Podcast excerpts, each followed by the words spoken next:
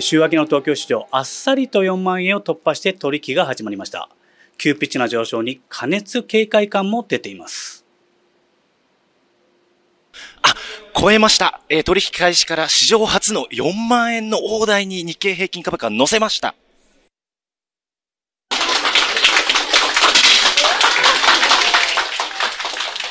株価上昇の要因はアメリカで IT 関連銘柄の多い株価指数が2日連続で史上最高値を更新したことです。この流れを受け、今日の東京株式市場でも日経平均株価は一時400円以上値上がり。今年に入ってからは6500円以上上昇しています。バブルが来たのかなみたいな、ちょっと、ちょっとびっくりしましたね。実際の経済的には、まあ、別としてという感じはしますけどね。市場関係者からは誰も経験したことのない4万円台の相場に警戒感が示される一方、海外の投資家による日本株への期待がまだ続くのではとの見方も出ています。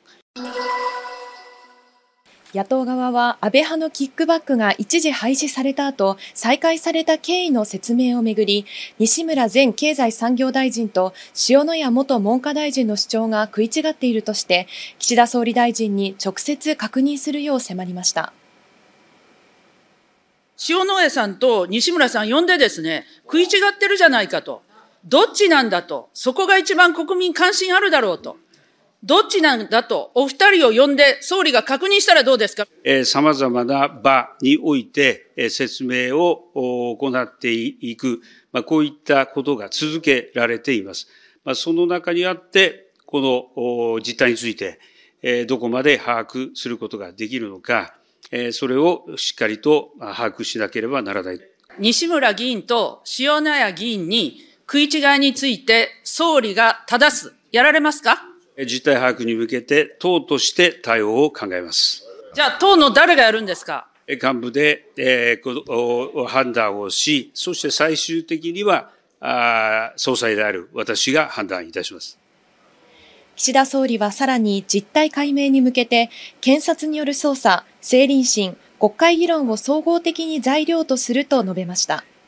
また、立憲民主党の辻元代表代行が異例の土曜日採決を行ったのは、4月の衆議院補欠選挙に合わせて、一か八かの裏金解散を考えているからではと迫ったのに対し、岸田総理は全く考えていない、予算成立を図ることに尽きると否定しました。下田海上保安部などによりますと、昨日午後5時ごろ、神津島北西4キロの海上で、鹿児島県のマグロ漁船、第八福栄丸が、エンジントラブルで航行できず、流されていると通報がありました。漁船は漂流し、およそ6時間後の午後10時50分頃、神津島の北西で座礁したということです。船には日本人5人、インドネシア人20人の合わせて25人が乗っていて、海上保安庁ではヘリコプターで24人を救助しましたが、日本人1人が行方不明になっているということで、現在残る日本人1人の捜索活動を進めています。宇和島市名船町の名船漁港では、近くの土砂災害現場から運ばれた土砂の中から、安否確認が取れていない人の手がかりを探す作業が続けられています。秋田県警から応援で入った十数人が土砂の山をスコップですくい、台の上で選別をするなど慎重に作業を進めています。石川県警によりますと、安否不明者7人のうち土砂災害に巻き込まれたとみられる3人を捜索しています。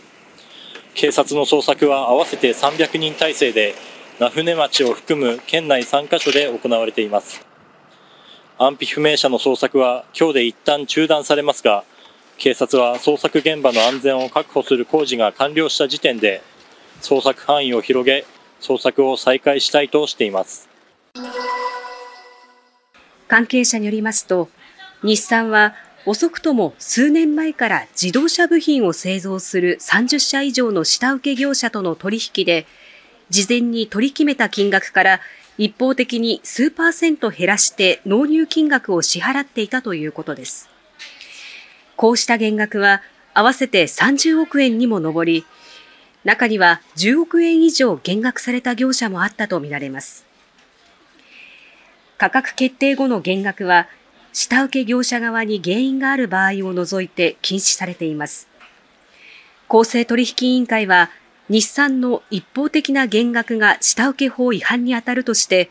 再発防止を求める勧告を近く行う見通しです。日産は、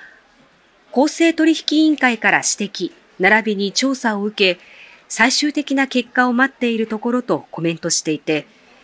すでに下請け業者に対し支払うべき金額の全額を支払ったということです。共和党の予備選が3日、首都ワシントンで行われ、アメリカメディアによりますと、ヘイリー氏がトランプ氏に勝利しました。トランプ氏は初戦から8連勝しましたが、ヘイリー氏が勝利するのは初めてです。アメリカメディアはヘイリー氏の勝因としてワシントンの有権者の大多数が連邦政府の職員だったと指摘した上で、今後はほぼ全ての州でトランプ氏が勝つだろうとしています。警視庁によりますと、違法賭博店ミリオンのオーナー、篠崎雄郎容疑者ら3人は去年12月、東京、新宿区歌舞伎町のビルで客にバカラ賭博をさせた疑いが持たれています。この店をめぐってはこれまでに店の責任者の男らが起訴されていて、供述などから篠崎容疑者らが店を経営していたことが分かったということです。店は少なくとも1億5000万円を売り上げていたとみられ、警視庁は売り上げの一部が暴力団に流れた可能性もあるとみて調べています。